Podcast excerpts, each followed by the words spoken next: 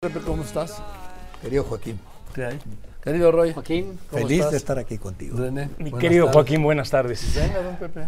Fíjate que hoy en la mañana tuvimos un atisbo de lo que va a enfrentar la oposición en los siguientes nueve meses y días que faltan para 8, 8 y 17. 8 y 17, eh, que falta para, para el día de la elección. El presidente hoy abordó todos los temas con una agresividad tal que pues, es el presidente en campaña, no me sorprende porque es lo normal en el presidente López Obrador. Pero lo que sí me sorprendió fue una ofensiva muy, muy ruda contra todo lo que él califica de conservador y me pregunto si le está dejando espacio en la campaña a la doctora Sheinbaum, que es la candidata del partido de Morena, si le está dejando espacio para que apele a otros, a otros votantes que no sean los del voto duro de Morena. ¿eh? E- e- Esta mesa nació justo para analizar estrategias de campaña. Así que le entramos a este tema. A ver, eh, la buena noticia de los últimos días es que una vez que Xochitl Galvez llega y que Claudia Sheinbaum llega, las dos han optado por un discurso de reconciliación, inclusión de todos. Creo que lo de Claudia fue una reacción a no dejarle a Xochitl solo ese discurso, donde Xochitl toma ese discurso como que ya es la hora de no pelearnos, Claudia retoma, sin embargo no van a abandonar la estrategia de polarización de Andrés Manuel. Entonces creo que simplemente no es que no le deje espacio, van a jugar los dobles papeles. López Obrador está jugando el papel de la creación de narrativas buenos y malos, de la creación de conservadores liberales, eh, Eso eh, lo hecho siempre. ese, que es el suyo, y que le sabe, ese, su estrategia, esa no la va a abandonar, que es lo que ahora yo le llamo es la creación de narrativas. No la va a abandonar y va a ayudar cuando se pueda. Y Claudia no va a entrar en ese pleito para no ser acusada simplemente de ser la segunda y de ser distinta. Yo me puedo reunir con todos, llamo a la reconciliación y van a jugar el doble papel. La buena noticia es que las dos candidatas más probables de ganar tengan un discurso de reconciliación. Esa es una buena noticia. Bueno, pues la verdad que yo no le encuentro la noticia, yo vivo de hacer noticias. Sí, no le bueno, veo por qué. una señal, digamos, si no es noticia, una buena Sí. señal. Sí. Ojalá, ojalá de veras intenten eso, ¿no? Porque hay que salir de este espiral de polarización que lleva a la violencia. Eso sí. Pero el presidente, más allá de que nunca renunciaría a su naturaleza, no renunciaría a su estrategia. Él está justo para ello. Es eh, eh, la precondición de todo gobernante populista es esa polarización y esa simplicidad. Y en el caso de Xochitl Galvez lo afirmamos desde el inicio, Joaquín, que él estaba para atacar, para estigmatizarla, para acreditarle y tratarle de imputar negativos. A la fecha parece ser, Roy, si no, eh, sácame de la duda, el balance de Xochitl entre positivos y negativos es promedian, están entre los dos. Y el- los eh, resultados están en que el que más le ha imputado negativos ha sido precisamente el presidente Andrés Manuel López Obrador. Ese es el punto. Yo no sé de estrategia, de estrategia de campaña, pero me pregunto cómo puede sostener la candidata del partido oficial una narrativa distinta a la narrativa, baña- pero lapidaria desde el púlpito de Palacio Nacional. Yo sí lo Sí, veo. Vamos. yo sí le vas a una campaña de bajo perfil. Claro, sí, suavecita, y- y- sin meterte en estos dimes y diretes, o dejarle esa chamba al presidente, que es bueno para eso, ¿para qué la tengo que hacer yo?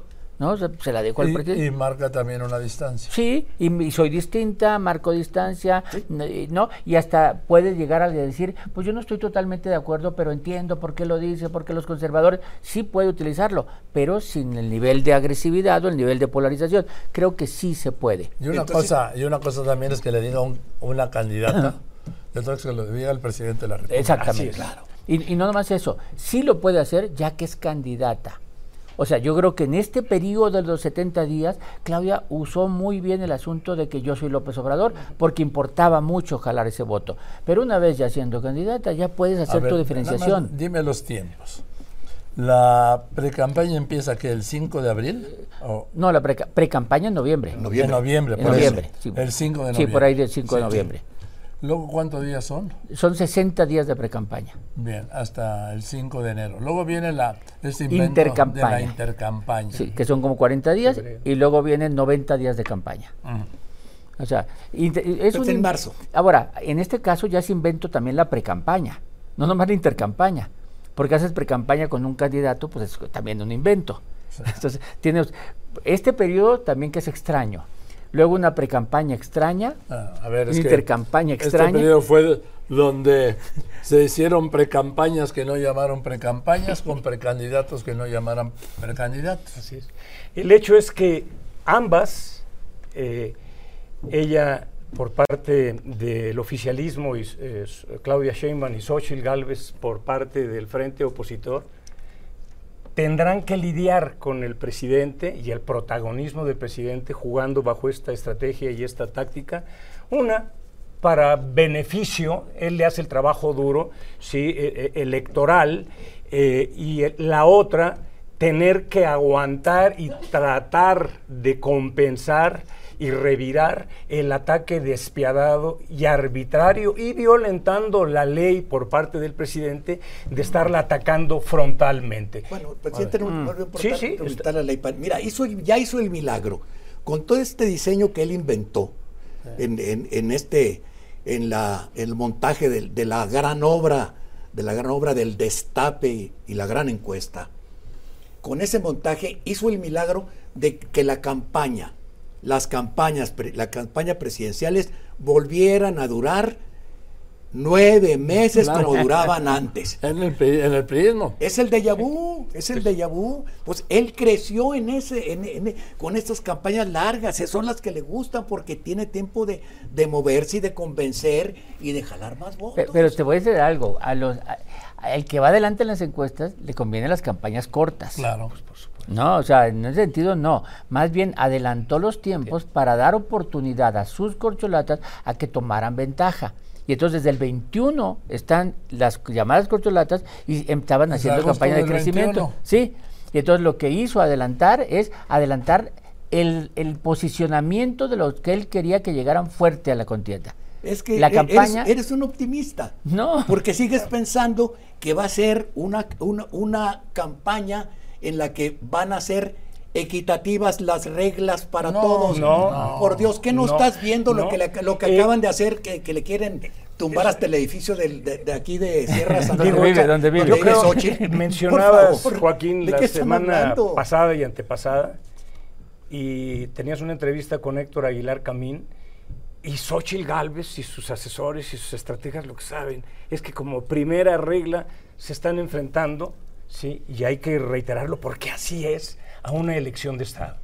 ¿Y a qué se enfrenta Xochitl Gálvez? Al poderoso presidente, a la estructura, a las fuentes de poder, a una candidata que está haciendo las cosas ras- más que razonablemente bien, como Claudia Sheinbaum, que está ya operando con el margen de acción que le va delegando poco a poco el presidente. Entonces, a lo que se enfrenta es verdaderamente una monstruosidad de poder.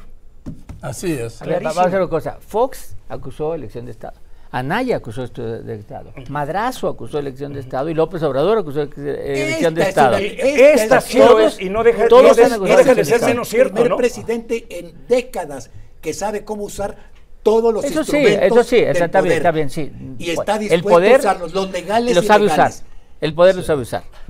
Eso sí, no, Así no, es no hay duda. no No, no, no no no se lo sabe usar, lo usa. No nomás sabe Mira, usar, lo Ebrard, usa. por ejemplo, es un fenómeno que yo ya describí sencillamente buscando en la Biblia lo que dijo el evangelista San Mateo, versículo 25. Ándale. Dice, al siervo inútil, echadlo en las tinieblas de allá afuera. Allí será el llanto y el crujir de dientes. Bo.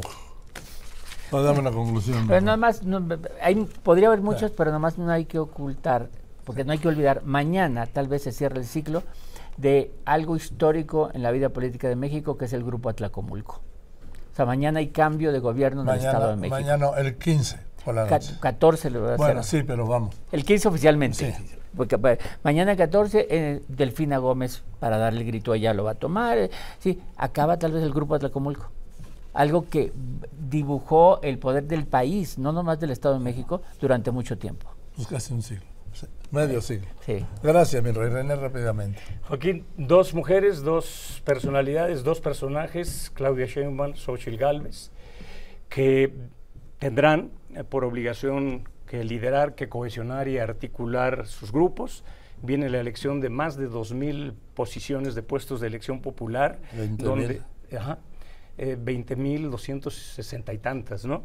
Donde ese es un imperativo, el de la unidad, y donde el presidente no renunciará, Joaquín, Ah, a ser más jefe de facción, jefe de partido, jefe de campaña que jefe de Estado. Mira, yo nomás voy a citar dos frases. Una que nos dice cómo han cambiado los tiempos.